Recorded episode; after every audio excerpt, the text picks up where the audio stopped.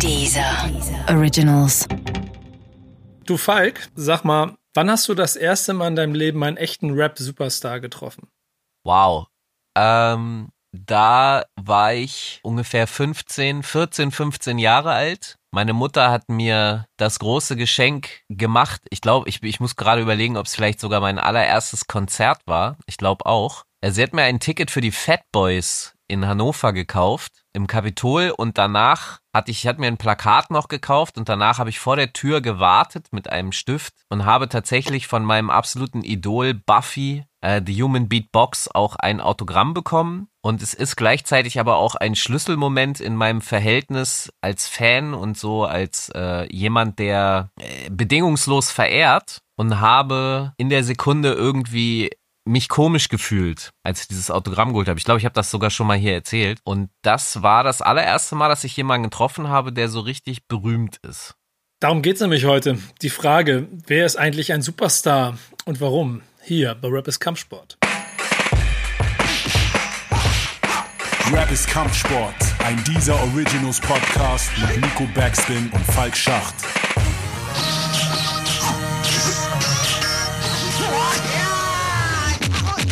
Das Thema, das wir hier mit auf die Liste geschrieben haben, ist allein schon, was diesen Superstar-Appeal angeht, recht kompliziert, wie ich finde. Denn ich, ich glaube, vielleicht liegt es ehrlicherweise dann auch an der Arbeit, die wir machen oder an dem Weg, den man geht oder der Grund, warum man die Sachen macht, wie man sie macht. Aber dieses Gefühl von äh, Superstar-Struck, das war ich noch nie.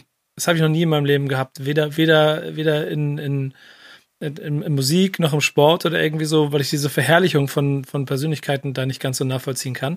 Trotzdem hat mich mal die Frage interessiert, äh, wer sind und wer waren eigentlich die Superstars? Es ist übrigens sehr geil, dass du nebenbei aus deiner Run DMC-Tasse trinkst, weil die Frage wäre nämlich jetzt, was würdest du denn sagen, wer waren so die ersten Rap-Superstars, die es gegeben hat? Waren es so diese Pop-Rap- Sternchen, weil sie damit quasi in die Welt gekommen sind, sowas wie Sugar Hill Gang, die die Songs gemacht haben, die auf einmal auch die Mutti äh, gehört hat, oder waren es die Rap-Rap-Helden, weil sie halt äh, für eine ganze kann ja dann damals kleine auch immer größer werden Szene die Helden waren. Was würdest du sagen? Naja, das, boah, das ist schon, das ist natürlich eine brutal philosophische Frage, weil ich sag mal so, wenn deine Welt nur aus deinem Viertel besteht, was natürlich Quatsch ist, weil wir über die Medien ja so, aber im, im direkten Kontakt so, da muss man schon sagen, dass speziell im Rap natürlich die ersten Superstars diejenigen waren, die im Viertel flashy, auch wohlhabend, also theoretisch dieses mehr als ich, dieses besser gestellt,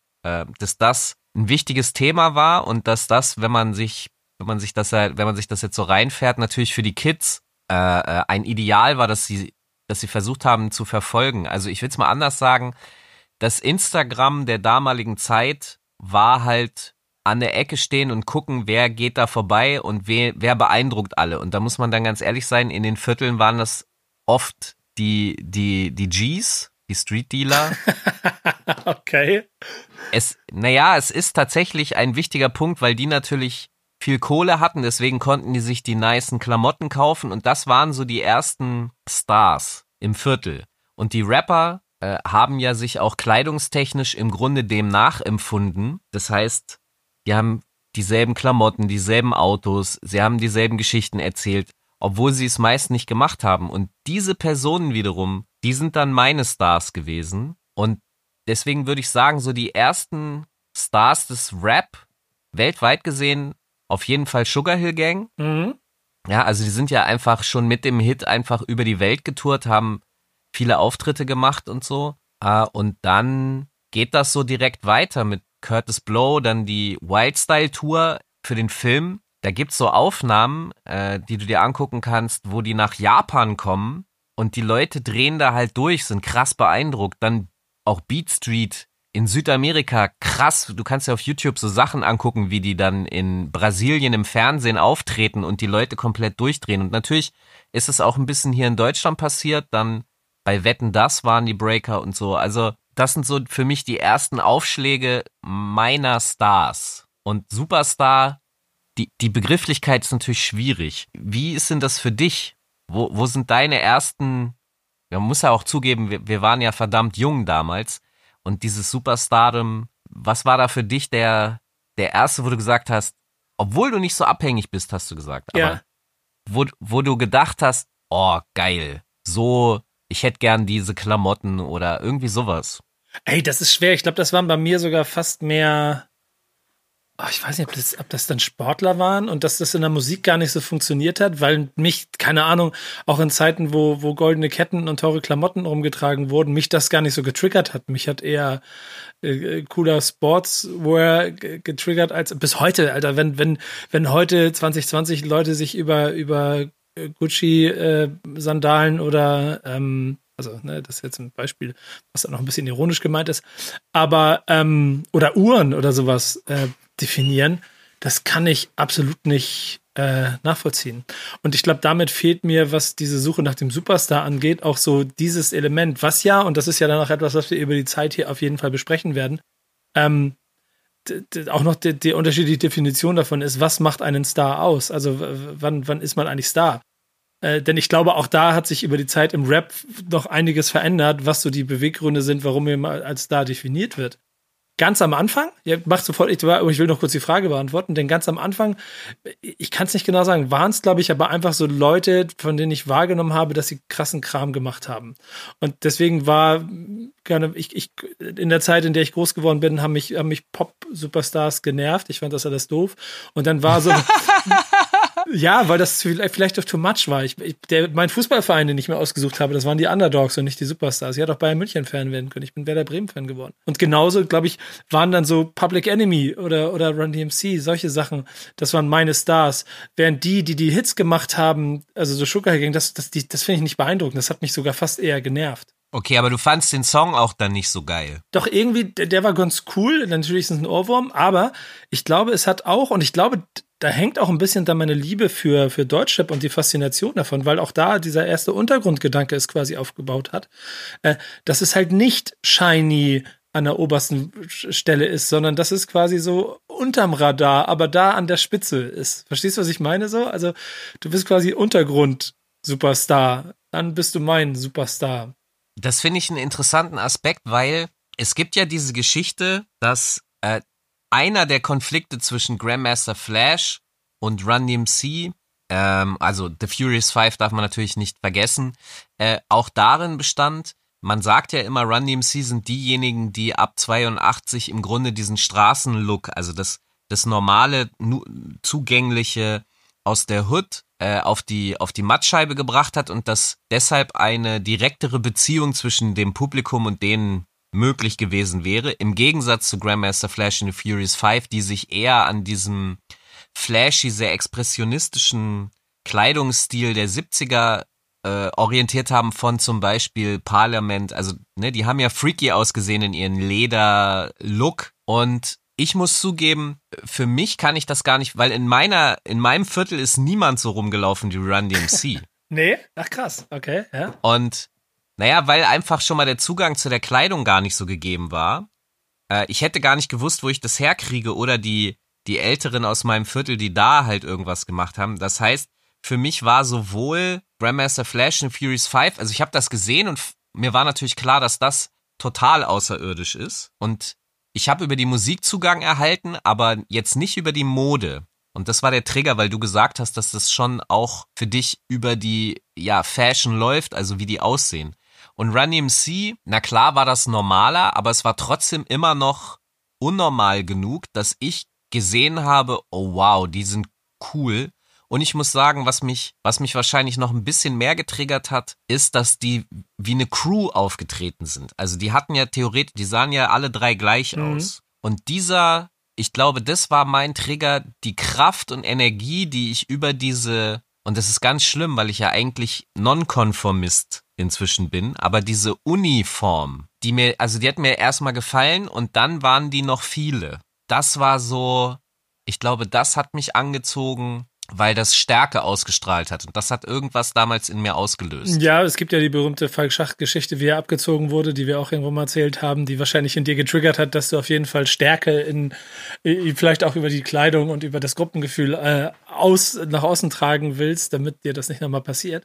Aber ich glaube, und das ist etwas, weil ich denke, das, das passiert jetzt gerade in meinem Kopf, ich denke da jetzt gerade mit drüber nach. Ich glaube, dass aber auch ein für mich wichtiges Element ist die Gemeinschaft, Community, dieses Menschen, die Dinge verstehen können wie ich und andersrum, weil wir einen ähnlichen Mindstate haben. Ich glaube, dass das auch unbewusst, ich war ja ein Kind, dass das auch ein wichtiges Element für mich war. Ich habe irgendwie was gesucht, wo ich mich zu Hause fühlen kann. Das ist ganz verrückt irgendwie, wenn ich es sage, aber gleichzeitig, weil das ja tausende Kilometer weg war in der Bronx und alles. Und trotzdem habe ich dazu eine stärkere Verbindung gefühlt als zu allen anderen Thematiken, die sich mir dargeboten haben. Ja, und da sind wir ja dann ein bisschen wieder zurück im Thema, denn ähm, was ist eigentlich der Sinn von einem Superstar? Also, also warum, warum hat man Superstars? Warum vergöttert man Persönlichkeiten?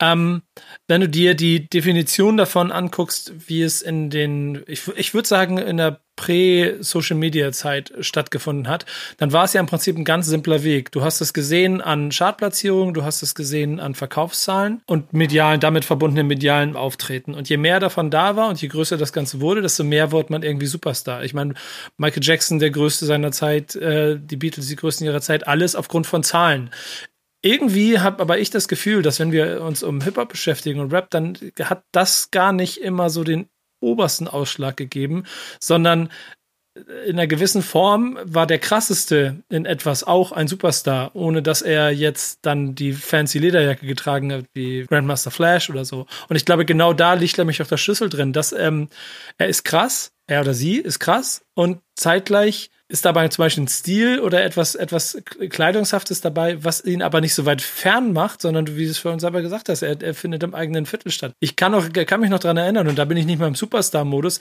aber als ich Kendrick Lamar gesehen habe und gedacht habe, was für ein krasser Dude und das ist, das ist wirklich krass beeindruckend und der Typ trägt einfach ein schwarzes T-Shirt. Und nichts anderes.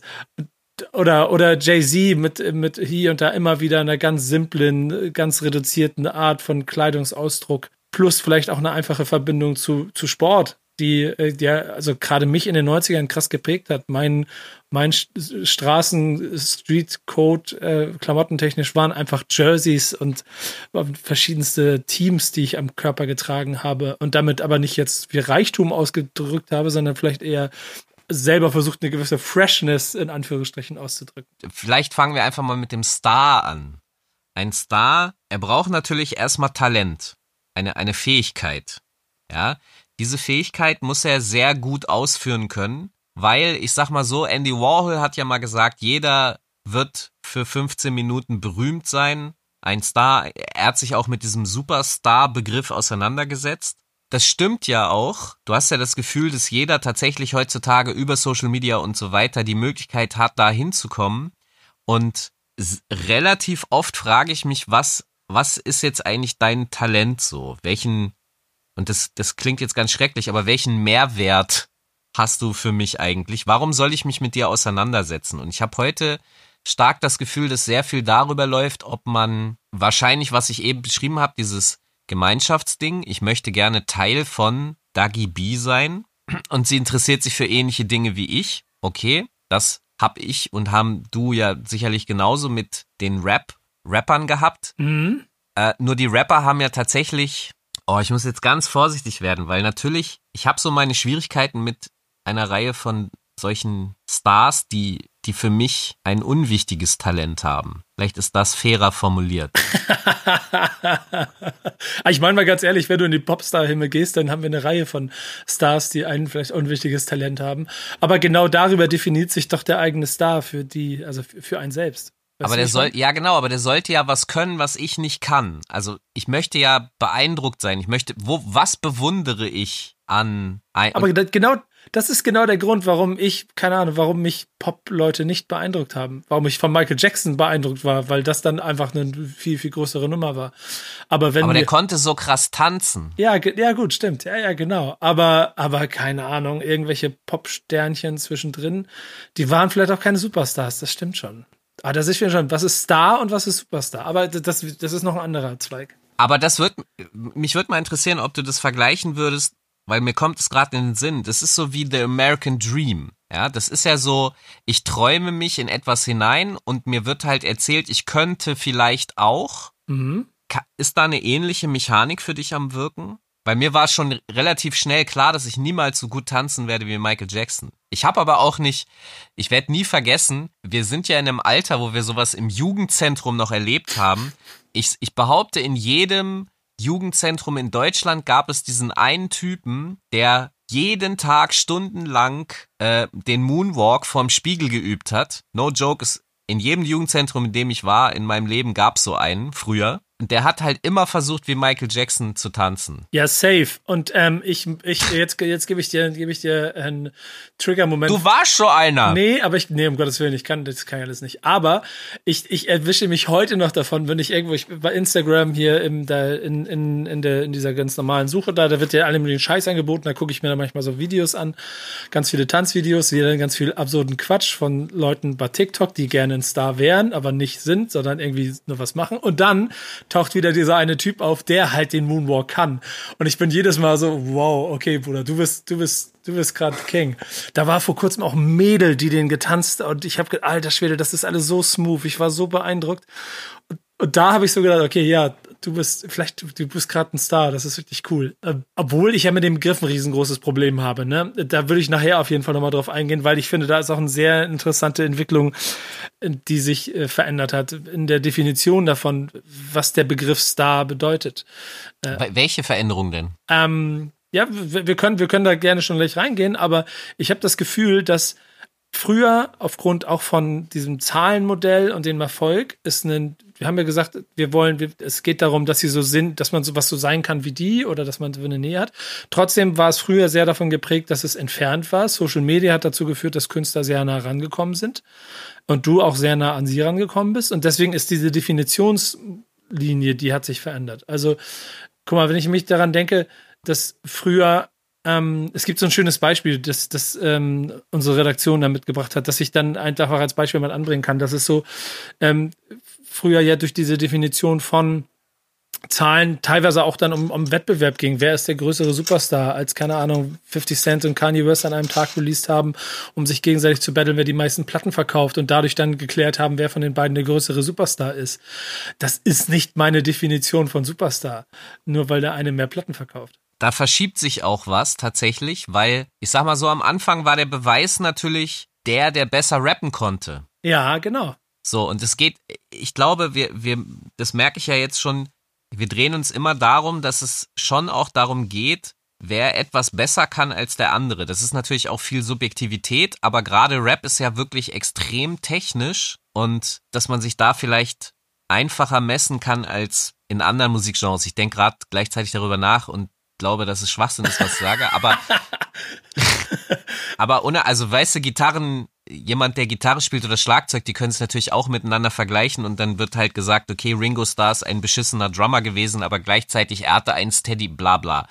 Äh, ich will nur darauf hinaus, das war eigentlich für mich immer der Gradmesser, also die Qualität. Aber wenn du zum Beispiel jemanden hast, der eben viele Verkaufszahlen hat, dann wird ja argumentativ immer gesagt, ja, der ist aber besser als der, weil mehr Menschen sich darauf einigen können und wie bei so einer demokratischen Wahl sagen, okay, der ist jetzt unser Präsident. Und das ist für mich schwierig, weil die Präsidenten sehr oft deshalb Präsidenten sind, weil sie ihre Botschaft so verwässern und für alle zugänglich machen. Und da sind wir wieder in diesem, ich mag eigentlich dieses Normative nicht, dieses, ah, das ist halt so wie Jay-Z mal gesagt hat. Lyrically, I would like to be like Talib Kweli, äh, aber ich, um Erfolg zu haben, muss ich meine Botschaft runter ja, muss ich sie verwässern. Und das ist halt so ein krasses Eingeständnis eines weltweiten, tatsächlich Hip-Hop-Superstars, der halt sagt, ich würde eigentlich gern was anderes machen, aber dann wäre ich nicht hier, wo ich bin. Und das ist,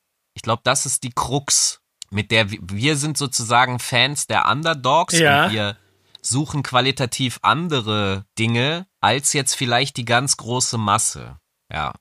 Es, es stimmt. Ich, es wird mir auch gerade bewusst, äh, ich, ich zitiere an der Stelle auch ganz gerne immer Haftbefehl, der dann aber sagt, der Beste ist der, der am meisten verkauft. Ho. das ist, ist nicht meine Definition davon, aber es ist definitiv die De Definition, die vorherrscht. Denn ich glaube, alles, was überall damit gemacht wird, sei es Platten, sei es auch heute Social Media plus Statistiken, sorgen ja dafür, dass es immer Tabellen gibt. Die kenne ich aus dem Fußball, die, da funktionieren sie relativ simpel und auch da bin ich antizyklisch und bin halt deshalb nicht Fan von Bayern München, sondern von Werder Bremen geworden, weil es mich gelangweilt hat, wenn man immer Erster wird und eh alles funktioniert, sondern ich den Kampf lieber mag. Und ich bis heute, genau wie du es eben gerade beschrieben hast, dann auch nicht so krass davon beeindruckt bin, wenn jemand die, die so und so viele äh, Gold, goldene Schallplatte erreicht, sondern, und vielleicht ist das so ein ganz interessanter Punkt, wenn er sich als Persönlichkeit, als wie als Star definiert oder präsentiert. Denn guck mal, wenn du mal guckst, also ich, ich, das ist immer mein Beispiel, das ich damit anbringe. Es gibt einen, eine Person, die ich wirklich beeindruckend finde, und das ist Jay-Z. Und das liegt daran, weil der von seinem Straßenabitur in die Musik dort vieles auf links gedreht hat, mit vielen Mythen auch dafür gesorgt hat, dass ihn, viele auch musikalisch für den Größten gehalten haben und er dort auch äh, auf jeden Fall äh, äh, Footprints hinterlassen hat. Dann aber einen Schritt nach dem anderen gemacht hat und sich immer weiterentwickelt und immer verändert. Und das, das, und heute halt immer noch, also da kommen wir vielleicht zu, auch schon ein bisschen zu dem, das ist ein kleiner Ausflug zum Thema nächste Woche, der es schafft, mit 50 Rap-Musik zu machen, die auch so klingt, wie sie klingen sollte, wenn man, wenn man in dem Alter ist. Da kommen wir nächste Woche zu. Aber generell Moves macht und, und auch ein, ein, Superstars Move macht, die zeigen, dass er echt eine Persönlichkeit ist und nicht nur eine Statistik. Ich glaube, bei Jay-Z ist so der Punkt, dass und das finde ich interessant bei ihm, weil du hast Superstars, die gefühlt immer nur daran gearbeitet haben, Superstar zu bleiben. Ich bin da jetzt ein bisschen pauschalisierend und vielleicht auch ungerecht, äh, aber wenn ich mir jetzt sowas angucke wie Michael Jackson, Madonna und solche äh, bis heute natürlich dann alten Superstars, aber das sind ja wirklich Lady Gaga kannst du von mir aus auch nehmen und alles, äh, um aktuellere Namen zu nennen. Aber ich sehe natürlich immer nur die, die Plastik-Varianten davon. Bei einem Jay-Z ist es so, dass ich das Gefühl habe, dass er immer, dass er versucht, einen Spagat zu machen, weil er hat in seiner Diskografie natürlich immer die Tracks, die, die klar gemacht haben, okay, ich kann hier mitspielen bei den, bei den ganz Großen. Ich kann im Radio gespielt werden, ich kann im Club gespielt werden, aber gleichzeitig hat er auch immer Sachen für die Straße gemacht. Also er hat nie vergessen, wo er hergekommen ist. Er hat ähm, immer wieder Songs dafür gemacht und jetzt mal zum Beispiel ganz aktuell, er hat ja mit Rock Nation Griselda Records und die Acts unter Vertrag genommen. Das ist für mich so, okay, da ist jemand, der kann auf beiden Spielfeldern agieren und der macht es auch der lässt es sozusagen nicht zurück. Und vielleicht ist es eine völlige Fehlinterpretation meinerseits, weil im Detail weiß ich dann natürlich nicht, ob Jay-Z die Arbeit gut macht oder so, oder ob das vielleicht sogar ein strategischer Move ist, zu sagen, äh, ich mache das. Nichtsdestotrotz tut er es und das macht ihn mir sympathisch, aber ich glaube, der Großteil der, weil die Fans von dem Superstar Jay-Z, ich glaube, die geben einen Fiak darauf, ob der mit Griselda Records was macht. Das heißt, Safe, ich, ich fühle, was du meinst. Auch hier kommt, die wissen nicht mal, was Griselda ist, die interessieren sich nicht dafür. Weißt du, weißt du, was da so ein bisschen dann auch ähm, sinnbildlich dafür ist, wie Superstars äh, definiert werden in der Öffentlichkeit?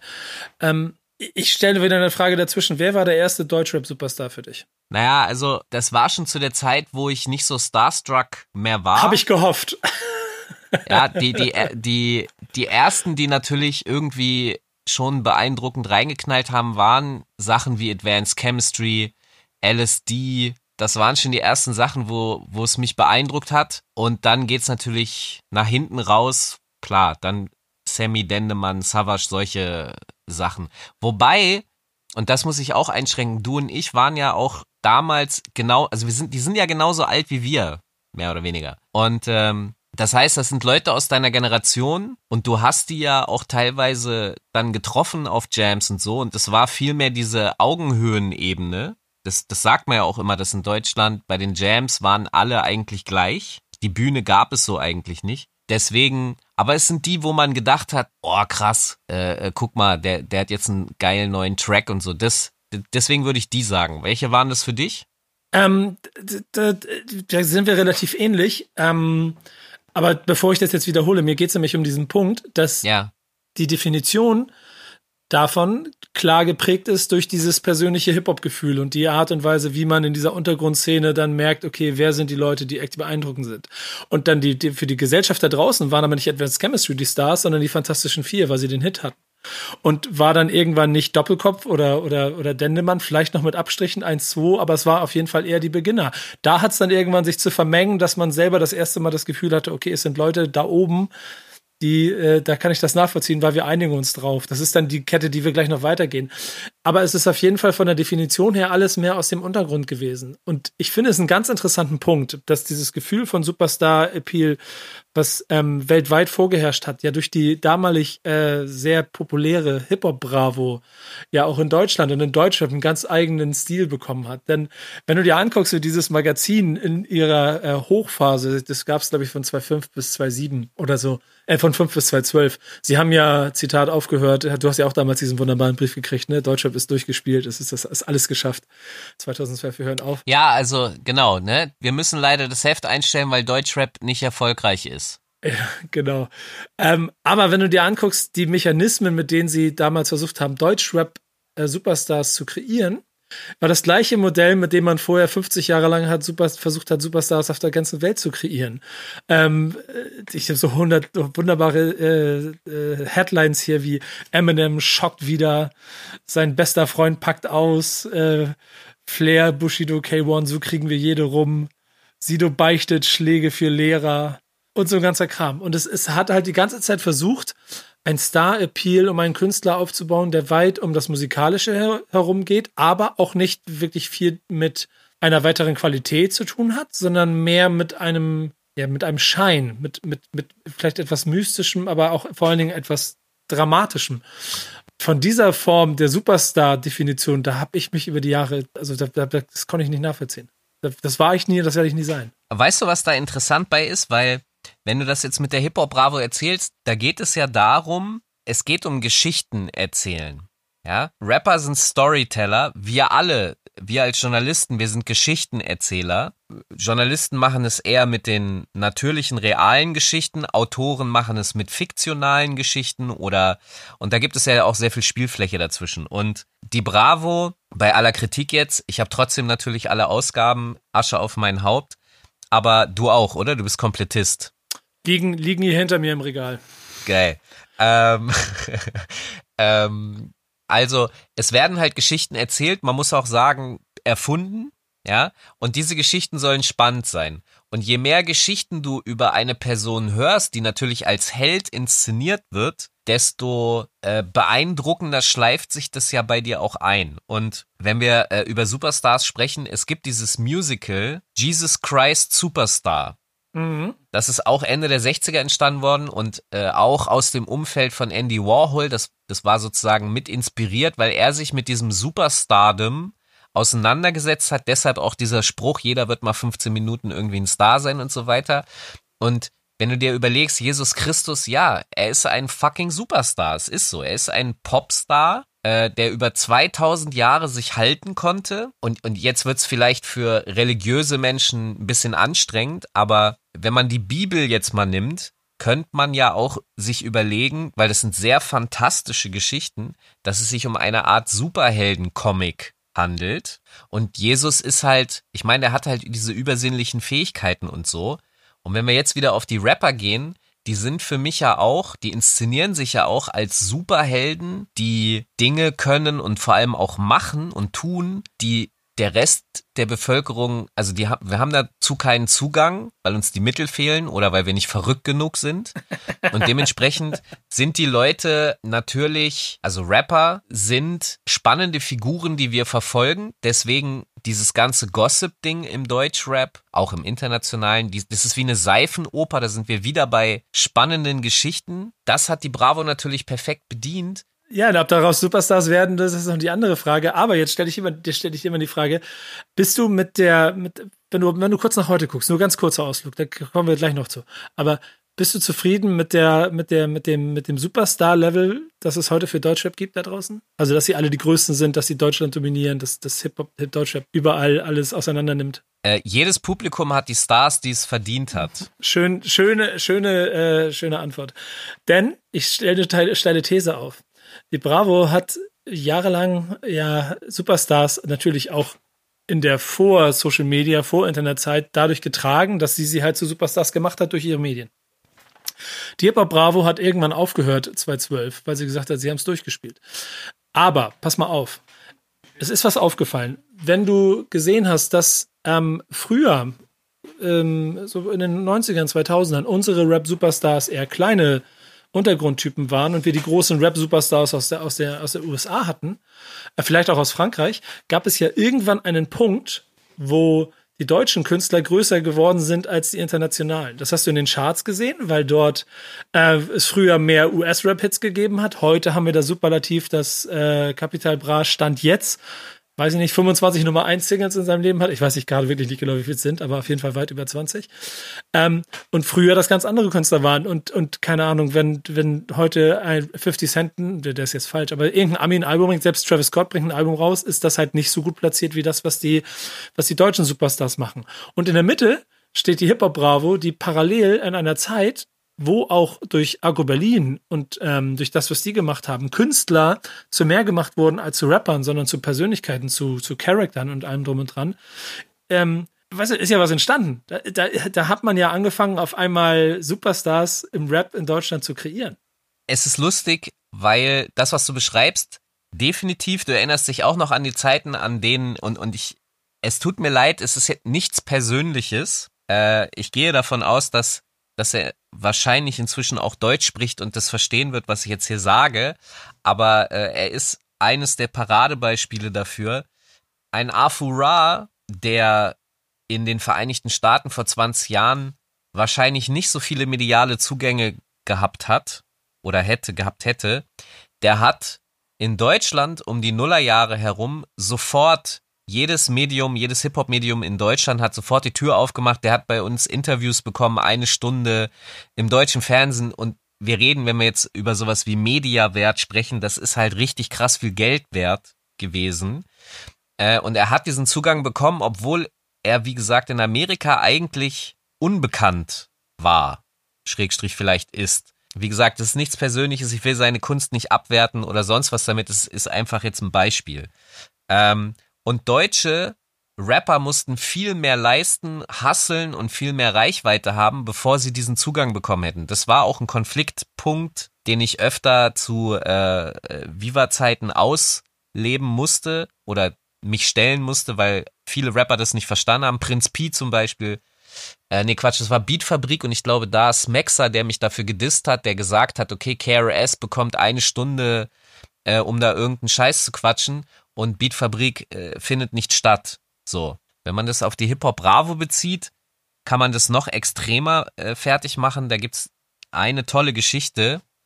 Ähm, damals Chefredakteur der Juice, Davide Bortot und ich standen an der Bar äh, oder an einem Tresen bei Universal, wo wir eine Listening Session für äh, Obi Trice hatten. Und da war auch der Chefredakteur der damaligen Hip-Hop Bravo und der kam halt zu uns an den Tresen, ja, die, die Hip-Hop-Journalisten Fritzen, die da saßen, da kam er dazu, hat sich mit uns ein bisschen unterhalten. Hallo, ich bin der und der von der Hip-Hop Bravo.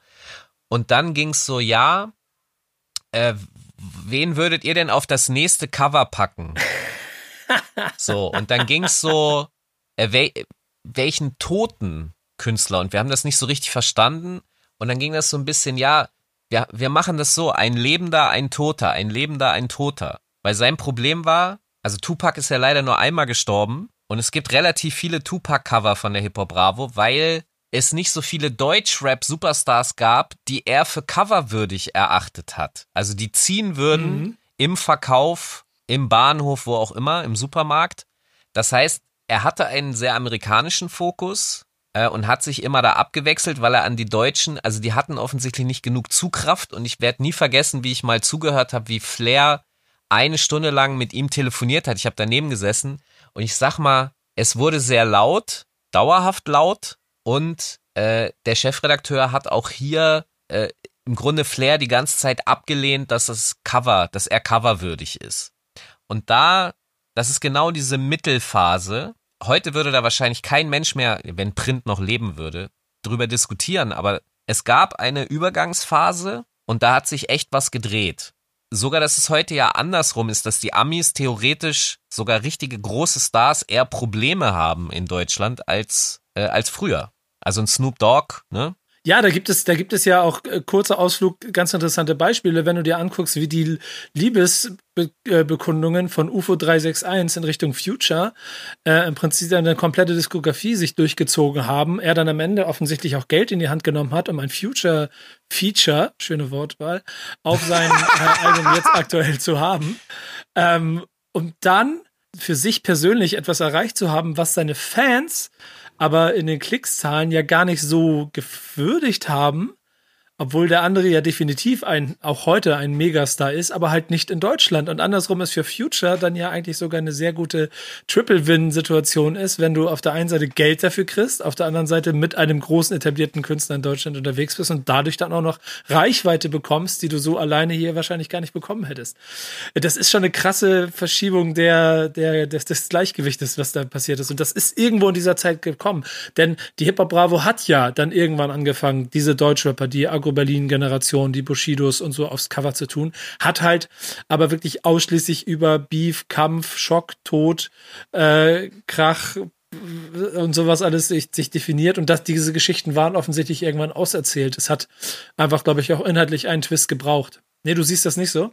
Also ich, ich weiß, was du für die Bravo und so weiter, ja, aber ich glaube, also die, die mit erfolgreichste Filmreihe äh, äh, der letzten 20 Jahre ist ja die, die Geschichte des, des Marvel-Studios, ja. Die Stars haben, die eigentlich ziemlich underground sind, die andere Filmstudios nicht kaufen wollen. Also Spider-Man zum Beispiel sind sie von an, das ist der Superstar, den, den sind sie immer losgeworden, deswegen gehört der ihnen auch nicht, weil der so weglizenziert wurde, dass sie da Probleme haben. Alle anderen, die sie hatten, von Iron Man bis was weiß ich, sind sozusagen Underground Comic-Szene interne Stars, aber eben nicht für dieses Kinopublikum. Und die hatten halt die Eier zu sagen, Alter, wir nehmen jetzt diese, diese nicht so bekannten Stars und machen dieses Marvel Cinematic Universe äh, und etablieren die, da, da haben wir das Feature-Element bei Rappern. Mhm. Äh, wir packen die in die anderen Filme mit rein und wir bauen dann so darauf auf, dass irgendwann so ein finaler Film, wo alle mit bei sind und so weiter und so fort. Was ich sagen will ist, weil dieser Superheldenvergleich ist für mich äh, ein ganz wichtiger Punkt, nämlich diese Geschichten von Kampf um, um äh,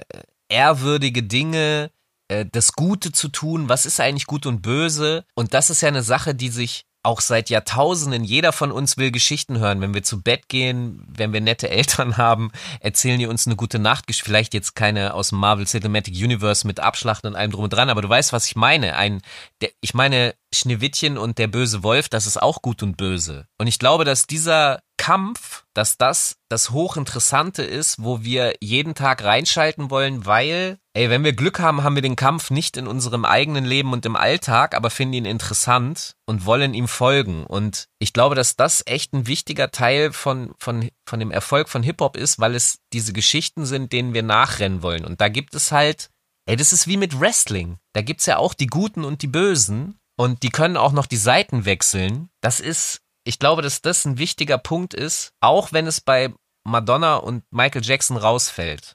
Weil da wüsste ich nicht, wo wäre da die gut-böse Mechanik? Ach, die macht so eine Person wie Madonna macht das doch quasi Tag, äh, hat das in ihrer ganzen Karriere immer wieder gemacht. Das wäre jetzt ein Ausflug, ne? Aber gut böse, dass sie äh, erst, also sie ist, sie ist durch äh, durch durch Provokation überhaupt erst berühmt geworden. Du hast recht und ist dann ist dann auch als äh, ältere äh, ältere Frau noch mal wieder in die Extreme gegangen durch ihre äußerliche Darstellung und hat wieder angeeckt. Also das, ich glaube, dieses Provozieren ist da genau dieses gut böse Spielchen, was du meinst.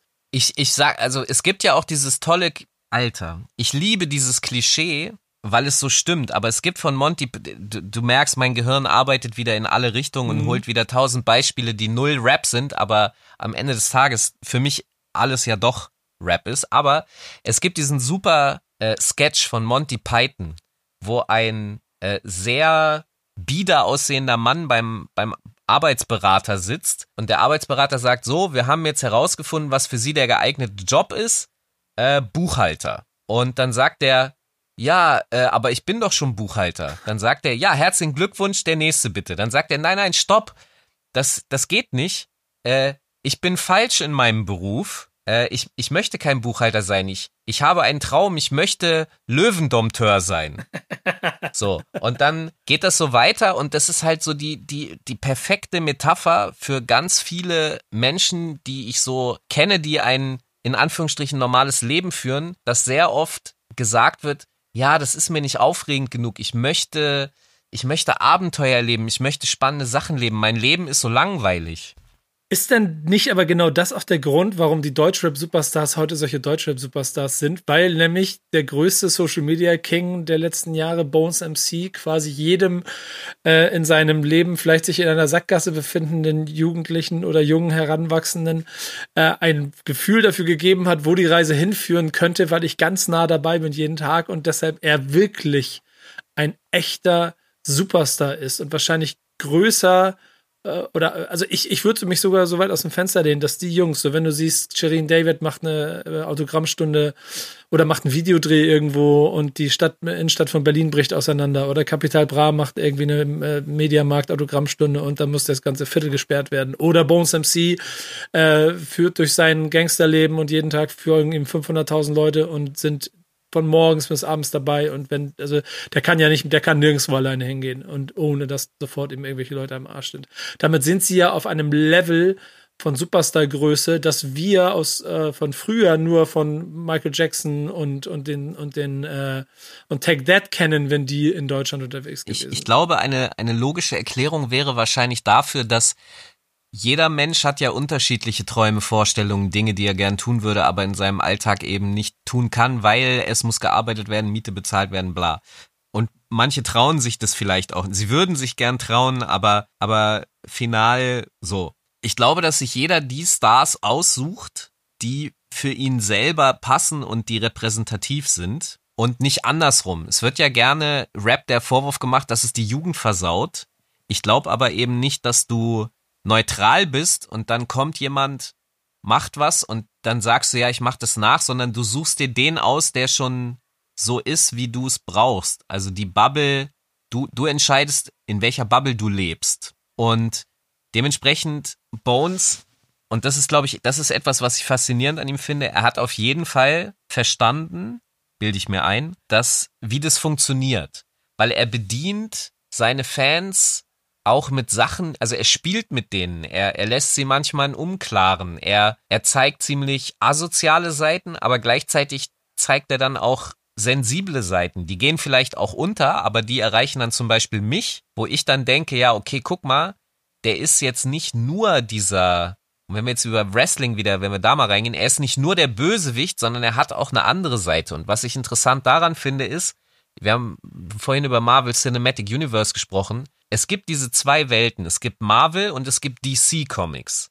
Marvel, für die, die das nicht wissen, Marvel ist Spider-Man, Iron Man, X-Men und DC ist Superman, Batman, äh, Roter Blitz und so weiter und so fort. Und wenn ich das schon sage, kann man sehen, eins ist erfolgreicher als das andere. Das kann sicherlich auch daran liegen, dass diejenigen, die die Geschichten da erzählen, mal besser, mal schlechter sind. Aber es gibt tatsächlich einen einen kleinen Unterschied zwischen diesen beiden Universen, nämlich Marvel ist angefüllt mit Charakteren, die zweifelnd sind.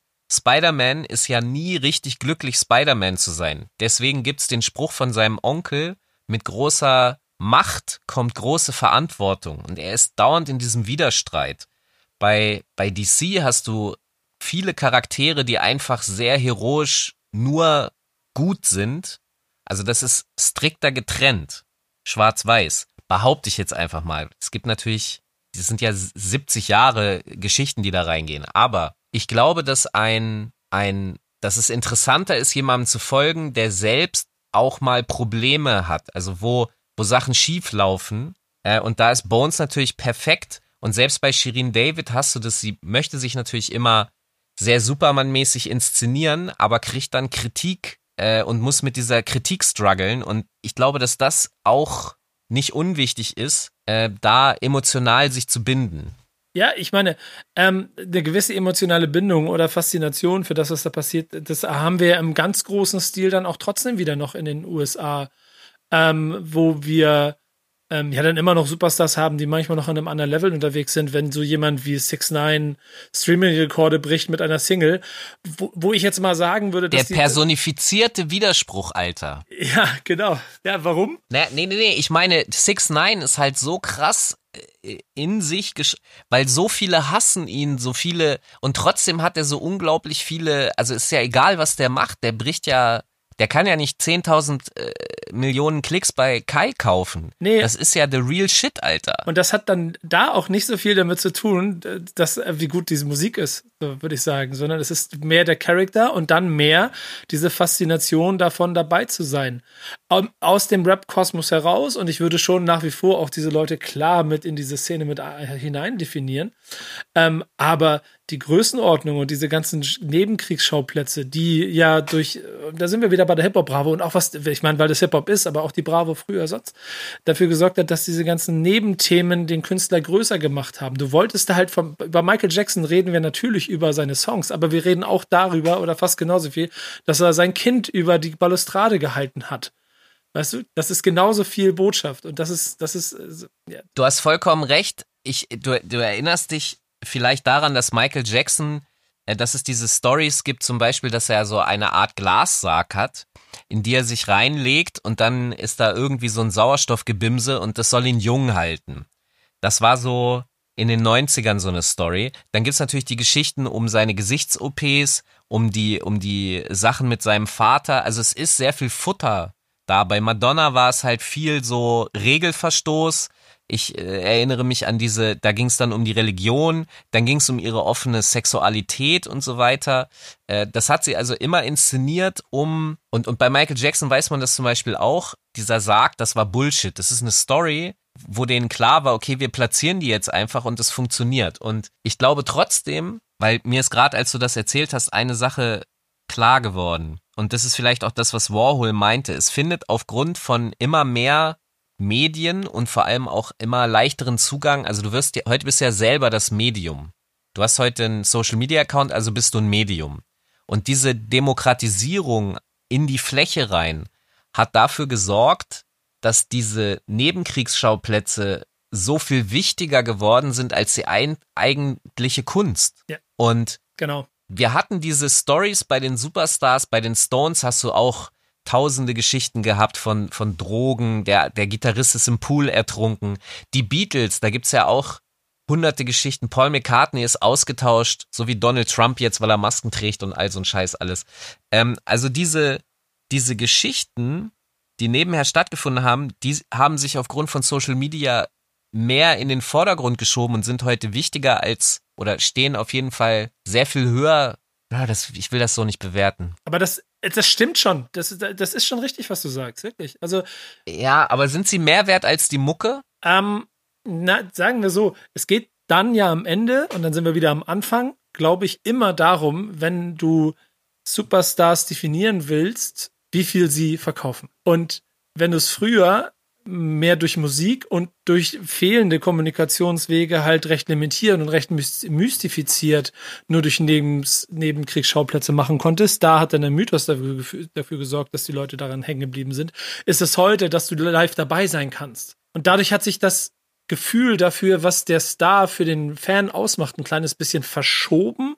Aber es ist immer noch, wenn du wirklich Superstar werden willst, dass das Verhältnis Musik zu zu, zu, zu, zu Nebenkriegsschauplatz wahrscheinlich schon 50-50 sein muss. Denn es ist ja auch so, wenn du als Superstar dann aber keine gute Mucke machst, dann ist es irgendwann egal, dann wirst du nicht größer. Die Rolling Stones haben das letzte gute Album 1972 gemacht. Und oh. trotzdem laufen, ne, pass mal auf. Und trotzdem laufen, ich, ich, ich rede jetzt nicht als Stones-Fan, keine Sorge. Aber, aber von, von dem, von dem Impact einfach. Und trotzdem laufen auch 2020 Millionen Menschen auf eine Tour, weil es einen Gesamtmythos da drumherum gibt. Und auch ein, ich weiß, ich würde, ich würde auch bei, bei Rap ähm, so, so weit gehen, dass es Rapstars gibt, die auch heute Konzerte spielen und die riesengroß sind und das ist jetzt anders definiert. Casper Materia zum Beispiel. Die haben die größten Konzerte ihrer Geschichte, spielen sie gerade jetzt in dieser Zeit. Obwohl das Gefühl des Superstars-Seins eigentlich vielleicht sogar fünf, sechs, sieben Jahre weiter davor liegt. Und dabei sind sie jetzt aber einfach viel größer, weil das Gesamtpaket sie so groß macht. Ja, vollkommen richtig. ich, ich muss mal zwei Schritte zurückgehen, weil du hast gesagt, äh, was den Verkauf betrifft. Ich glaube, also weil Kauf bedeutet ja noch eine aktive Handlung, sich zu entscheiden, das eigens sauer verdiente Geld jemandem zu geben. Aber, also wenn man den Begriff des Verkaufens dadurch äh, ersetzen würde, wenn man sagt, Reichweite, ja, der, der Gag ist, dass du da eigentlich auch etwas verkaufst, weil wir bezahlen mit Zeit und Zeit ist Geld. Und was ich die letzten Jahre sehr viel beobachte, ist, dass Menschen, äh, ich, ich will es mal anders erzählen. Ich habe mal T.S. Ullmann interviewt, 2012 oder so war das. Da war das das erste Mal, dass ich ihn interviewt habe. Und wir haben uns so unterhalten und dann hat er, ich glaube, doch nee, es war auch im Interview nicht danach, da hat er dann gesagt, ey, ich gucke äh, jede Woche halt die Fresse von Agro Berlin. und es ist ja, also ja, er ist auch Fan von Public Enemy, aber seine Sozialisation ist natürlich Rock und alles, was damit zusammenhängt. Und, und trotzdem hat er die ganze Zeit sich für diese, ich sag jetzt mal, abseitigen Hip-Hop-Charaktere interessiert. Und das ist etwas, was ich feststelle, was zunimmt. Leute, die die Mucke nicht hören, die sich weder für die Rap-Kultur jetzt stärker interessieren oder im Speziellen für die Mucke des einzelnen Rappers, schauen trotzdem zu, was gibt es da für Geschichten und das ist ja, du hast gesagt eben, ne, wir mit diesem Verkaufen, sie geben ihre Zeit rein in diese Sache und sorgen natürlich im heutigen Zeitalter für hohe, das Äquivalent von Verkaufen wäre ja dann eine Chartplatzierung, aber du hast halt die Chartplatzierung in den YouTube-Charts dann. Das heißt, die Geschichten, ich glaube, dass es vielleicht sogar mehr als 50 Prozent sind, die Geschichten sind inzwischen wichtiger als die Kunst weil so viele zuschauen, die sich für die Kunst eigentlich gar nicht mehr interessieren. Die Kunst ist jetzt die Geschichte selber, das Außen drumherum. Soll ich dir was sagen? Six Nine ist als Charakter unheimlich fragwürdig. Es gibt so viele Geschichten um ihn rum, die es, äh, äh, die ihn eigentlich zu einer Person machen, mit der man sich nicht beschäftigen sollte. Trotzdem macht die große Masse das, ich habe auch fast das Gefühl, aus juristischen Gründen und folgt dem Ganzen. Davon bin ich dann auch nicht ganz frei. Wenn ich mich medial in meinem Job mit, mit Rap beschäftige, dann beschäftige ich mich auch mit 6 9 Und das führt am Ende dazu, dass ich bisher 6 9 Songs nie cool fand und aber Guba höre und ich den auf einmal gut finde. Und also ich, ich höre sie und ich denke mir, ey, das ist ein guter Song. Natürlich, ja, ja, vollkommen klar. Da, da schwingt auch alles wieder. Darf man das hören? Sollte man davon die Finger lassen? Habt ihr vollkommen recht, ist alles richtig. Aber ich, ich will diesen Effekt beschreiben, dass ich durch das komplett andere um ihn rum, alle Nebenkriegsschauplätze dieses Superstars 6 9 auf diesen Song komme und dann denke, ja, der Song ist ja gut. Und dann höre ich ihn mir an. Und dadurch wird der Song, glaube ich, besser, als wenn er von einem Künstler wäre, den ich nicht so medial aufgenommen hätte das finde ich krass. Also kannst du das wirklich in, an dir feststellen, dass du den Song besser findest, weil du weißt, was da sonst noch an Zirkus um ihn herum passiert? Nee, ich würde es andersrum definieren. Ich würde sagen, ich kann den Song besser finden, weil ich ihn aufgrund der Präsenz von Künstler und Song einfach häufiger höre. Und dann kommt dieser ganz simple Effekt von, du hörst es oft genug und irgendwann findest du es gut.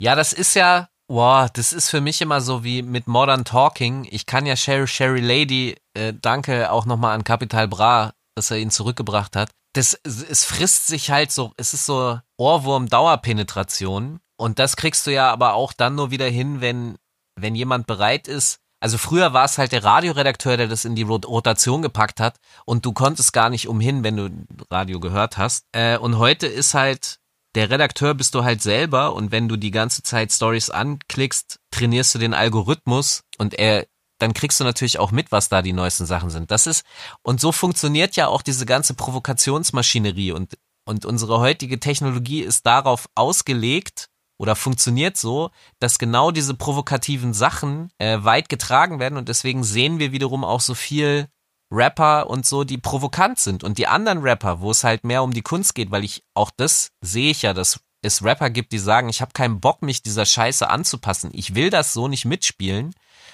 dass die zwar es schaffen, auch eine Fanbase um sich herum zu sammeln, die das genauso sieht.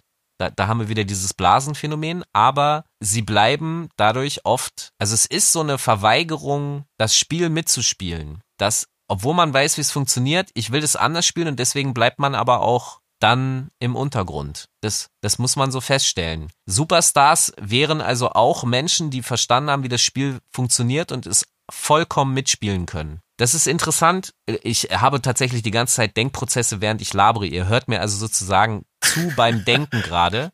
Ja, ich, deswegen gehe ich auch nicht rein gerade. Ich, ich lasse dich nochmal weitermachen gerade. Weil du und ich haben uns nämlich letzte Woche auch unterhalten zum Beispiel darüber, wie reflektiert Flair in einem, in dem Interview, was vor ein paar Wochen rausgekommen ist, mit äh, Steiger ist weil er da ja tatsächlich auch die Hose runterlässt und erklärt, wie er sich über die Mechaniken, also es wird klar, dass er sich über die Mechaniken bewusst ist, was bedeutet, er kann sie bedienen und spielen. Er weiß, welche Knöpfe er drücken muss. Er ist vielleicht sich nicht jedes Mal komplett über die Ausmaße bewusst, aber er weiß, was funktioniert. Und bei Bones zum Beispiel weiß ich das auch. Da gab es diese, diese Sache, wo seine Mutter ihm aufgrund eines Videos gesagt hat, was soll das da eigentlich in dem Video mit der dass du dir da einen blasen lässt und so, dass äh, äh, die Sexualität hier und da und Frauen werden schlecht dargestellt. Und Bones hat halt das gepostet und dann so geschrieben, Mutter hat immer recht. Das zeigt mir, dass auch hier, es ist alles reflektiert, es sind alles total 100% beabsichtigte Provokationen, die wissen, wie man das Spiel spielt und deswegen sind sie auch da, wo sie sind. Sie wissen, wie die Leute sind es ist halt ein Phänomen, das mir schon äh, über die letzten Jahre und vor allen Dingen durch das äh, vorhandene Social Media äh, Werkzeug, das da draußen äh, für die Leute bereit liegt, äh, bewusst geworden ist, dass Deutschrap auch wieder, das ist immer so ganz klassisch, was ich mir so als, als Hip-Hop-Ding immer mit aufnehme. Die haben verstanden, wie die Medien funktionieren, sie haben sie schneller genutzt als andere und damit dann zu ihren Instrumenten gemacht und sind dann schnell in der Lage, es genauso zu spielen. So, dass die größten Social Media äh, oder dass die größten Künstler, muss so mal sagen, das sind die großen Social Media Stars, da gibt es auch noch größere in anderen Bereichen, aber das oder den Künstlern somit die größten Social Media Stars, also im, aus dem Rap kommen und so, das und, und dieses auch provokativ spielen können, ist halt schon ähm, ein Phänomen. Man kann glaube ich, eben sagen, dass diejenigen die größten sind, die wissen, die Kommunikationsexperten sind. Mhm, Weil ich kenne ja. groß, ich kenne großartige Künstler, die aber keinen Schwanz kennt, weil die einfach Kommunikationskrüppel sind. Äh, und ich glaube, dass das vielleicht mit ein entscheidender Punkt ist. Äh, wie kann man Superstar werden, indem man entweder selber oder ein Team um sich hat, die wissen, wie man Massenkommunikation betreibt. Am Ende sind wir alle in einem Kommunikationsgeschäft. Das ist echt krass. Du, ich, ich würde dich gerne nochmal eine Frage stellen, weil es gibt einen Aspekt, der, als ich darüber nachgedacht habe, über das heutige Thema, der mir aufgefallen ist und vielleicht hast du eine Antwort darauf. Schieß los. Und zwar, ich erinnere mich an Eminem, das war noch, war so 2-3, glaube ich, in, in dieser Phase, wo Deutschrap eigentlich noch nicht so large war. Und da hat er zwei Konzerte in Deutschland gespielt. Eins in Essen, da war ich im, im Fußballstadion mit 15.000 Mann. Und eins in Hamburg, da waren, glaube ich, sogar 50.000 Menschen. Der hat die beiden Stadien ausverkauft. Und ich habe damals in Essen gestanden und neben mir war so ein Vater mit Bandana, äh, bisschen tätowiert, bisschen äh, bulliger im Sinne von, du weißt, daneben seine Frau und dann zwei Kinder, alle auch mit Amerika-Bandana mäßig, waren aber Deutsche. Und dann gab's in dem Stadion Laola und, und es waren sehr viel Leute da, die ich so in diese mit 30er, Anfang 40er, waren natürlich auch junge Menschen da, aber einordnen würde. Und ich habe mich immer gefragt, wie kann das möglich sein? Wieso kann Eminem zu einem Zeitpunkt mit Rapmusik in Deutschland zwei Stadien füllen, während es nochmal 15, fast noch mehr Jahre gedauert hat, bis Deutschrap in der Lage war, diese Mengen in Stadien zu bekommen? Also erstens, wie hat Eminem das gemacht? Wer war da als Besucher und wo, wo waren die denn danach? Ich glaube, das hängt so ein bisschen mit der, mit, also der Deutschrap-Entwicklung zusammen. So, denn das, was Eminem damals gemacht hat, war ja auch Musik, die schnell durch MTV und Radio ähm, und die Hits, die er hatte, dazu geführt hat, dass Leute wegen drei Hits ins Stadion gehen und sich das angucken. Okay, das ist wirklich Pop-Hit, der Hit. Ja, und das ist der Grund, warum ein ähm, Apache, um nur ein Beispiel zu nennen, 20 21 dann eine äh, Arenentour spielen wird in Deutschland, obwohl er erst zwei Jahre da ist und äh, es kein Problem sein wird für den 15.000 Leute in, in irgendwelche Hallen in Köln oder Hamburg zu bringen, weil er halt Pop-Hits macht. Und wir beide wahrscheinlich eher die Typen gewesen sind, die parallel zu Eminem-Shows äh, mit 50.000 Leuten gemeinsam mit 7.000 anderen Idioten auf dem Splash im, im Schlamm gestanden haben und ein Festival haben sterben sehen, weil unsere Stars halt nicht gereicht haben, um äh, das am Leben zu erhalten. Ja, das ist sehr logisch und Arsch auf Eimer. äh, wir waren nicht da, weil er Pop-Hits hatte, Ja. aber der Rest. Und wenn wir heute zu einem Apache-Konzert gehen, dann auch nicht, weil der Pop-Hits hat, aber der Rest halt. Und da hast du recht, es gab keine Deutsch-Rap-Pop-Hits, populären Hits. Das kam erst später und äh, das, ja, das ist die logische Erklärung. Das heißt aber auch, dass ein Großteil der Fans, die sich persönlich wahrscheinlich, wenn man sie fragt, als Hip-Hop Hörer identifizieren würden, eigentlich nur, ich sag das jetzt mit Absicht ein bisschen negativ, mitlaufen mit dem, was im, im Pop-Hauptstrom gerade passiert, aber eigentlich an der Kultur, das ist denen egal. Die sind da nicht wegen Kunst und Culture, sondern es ist die Musik der Pop-Zeit. Das, das wäre die Antwort dann für mich darauf. Definitiv. Genau das ist es. Und da trennt sich dann, und das ist vielleicht auch die Erkenntnis, die dann auch gar nicht verbittert äh, äh, sein darf. Aber warum heute Deutschrap so groß ist und warum man es vielleicht auch einfach in der äh, Diversität einfach noch anders zu betrachten ist, was für einen Hip-Hop ist, was für einen die Szene ist und ob es manchen anderen vielleicht auch vollkommen egal ist, weil sie nichts damit zu tun haben. Und auch das ist gut so. Naja, Superstardom würde dann bedeuten, also meine Mutter, sie ist nicht fanatisch, verrückt und sonst irgendwas, aber natürlich kennt sie Superstars, weil, weil die halt so sind, dass sie überall stattfinden, dass immer die Geschichten erzählt werden und so weiter und so fort. Ähm, sie kennt sie, sie würde zu einem Madonna-Konzert gehen oder Deepish Mode oder was war er, solche Sachen, weil sie es halt kennt, aber sie muss nicht zwingend Fan sein und sie dickt auch nicht in die Kultur, die Madonna oder so repräsentiert oder die Stones. Sie, sie ist nicht in die Motorrad- und Rockerkultur abgetaucht, um sich zu informieren, sondern sie hat halt ein paar Songs gehört, die ihr gefallen haben, fertig. Und ich glaube, das ist tatsächlich das, was wir mit Deutschrap heute haben. Ganz viele, die das kennen, das ist das Superstardom. Dass halt deine Oma auch Bones kennt. Dann wäre es jetzt von mir die abschließende Frage eigentlich für heute. Ähm, wer ist dann heute für dich noch ein Superstar? Äh, aus Deutschrap oder aus generell Rap. Ja, Ey, weißt du was? Wir haben nicht über Kanye West gesprochen, also ganz kurz, aber der Aspekt, dass er, dass er bipolar und krank ist, ich glaube, das bedingt sich. Ich glaube, sein Superstardom, er liefert so viele krude Geschichten, leider eben aus diesem, oft aus diesem Krankheitsbild heraus, dass er plötzlich solche Sachen machen kann, wie zu erzählen, er stellt sich zur Präsidentschaftswahl und es gibt Leute, die das für den Moment dann auch ernst nehmen. Also Kanye West ist ein Superstar, definitiv. Jay-Z, solche Leute und aus Deutschland, na klar, Apache, Bowser, Bones, Casper, Materia, das sind Superstars in their own right, so für mich. Ja, genau, das ist halt total beeindruckend, dass wir mittlerweile, also äh, im Prinzip in Deutschrap, eine Armee haben von selbst Max Herre oder die Beginner sind Superstars für eine gewisse Generation. Die, die Agro-Berlin-Ära ist es, die äh, Casper Materias und halt die neuen Apache, Shirin David, äh, Loredana, Juju, Capital Bra. Sie alle sind Superstars und das ist total faszinierend. Und trotzdem Deutschrap ist der Superstar. Deutschrap ist der Superstar und trotzdem, wir haben nämlich auch über einen anderen zum Beispiel noch gar nicht gesprochen, ist zum Beispiel so jemand wie Drake für mich dann wieder der, der Superstar und der Beeindruckende, weil er nach äh, so jemandem wie Jay-Z auch derjenige ist, der mehr, also der, der, der nicht nur durch Geschichten beeindruckt, sondern auch durch Handeln und dadurch, dass er dadurch sich verändert. Und das finde ich total interessant. So, denn die Art und Weise, wie er bestimmte Kanäle nutzt, wie er durch bestimmte Strukturen versucht, auch sich und sein Superstar-Appeal heute noch auf ein andere, anderes Level zu heben. Ich meine, der Typ lässt ein scheiß Flugzeug durch die Gegend fliegen.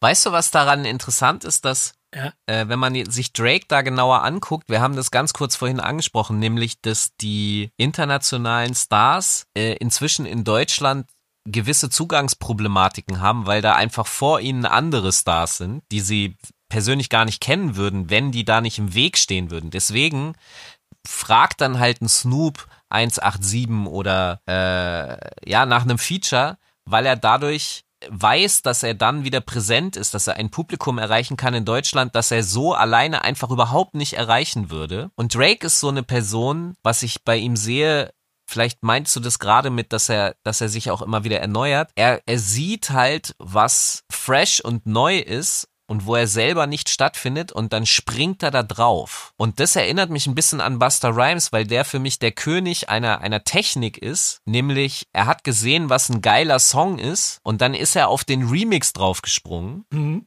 Und wenn du auf ein Konzert von Buster Rhymes gehst, hast du einfach eine Batterie von Hitplatten, die gar nicht theoretisch seine eigenen sind, sondern er ist nur auf den Remix draufgesprungen. Und wenn Drake äh, sieht, dass auf TikTok solche Tänze und so ein, sowas alles am Start ist und er sich da die heißeste Person raussucht, sich einen Tanz kreieren zu lassen, den Tutsi Slide und so, dann ist das eine ähnliche Mechanik für mich, dass er sich, er ist da, wo der und da sind wir wieder bei dem Fazit von vorhin, das sind einfach fucking Kommunikationsprofis. Die wissen, wie man sich ins Gespräch bringt, entweder musikalisch wie bei Buster Rhymes, Drake über den Tanz, unfreiwillig über sein Kind da, sein uneheliches, wo andere ihn da reinziehen. Und deswegen negative Promo gibt's alles gar nicht mehr. Es ist alles eine endlose Geschichte, die spannend sein muss. Das ist so mein Fazit. Ich glaube, das ist auch das, was den Superstar von dem Untergrundstar unterscheidet. Denn der Untergrundstar hat mich und wird mich auch immer dadurch beeindrucken, dass er irgendwas besonders gut kann. Der Superstar beeindruckt dadurch, dass es eine riesengroße Blase an ganz viel Geschichte ist. Und da drin steckt auch eine Qualität, die möchte ich überhaupt gar nicht absprechen. Aber sie wird halt noch wie so ein großer Blumenstrauß. Es ist nicht eine weiße Rose, sondern es sind halt 20 bunte Blumen. Ja, ja, absolut. Ja, und deswegen trage ich, werde ich mit meinen äh, schwarzen T-Shirts und so, glaube ich, nicht so schnell mehr. Äh, dazu, dazu fehlt mir die Farbe in meinen T-Shirts. Ich kann dir gerne welche besorgen und schenken, wenn du möchtest. Ah, nee, ich bleib beim schwarzen T-Shirt. All Black Everything? Ja, ja, genau. All Black Everything.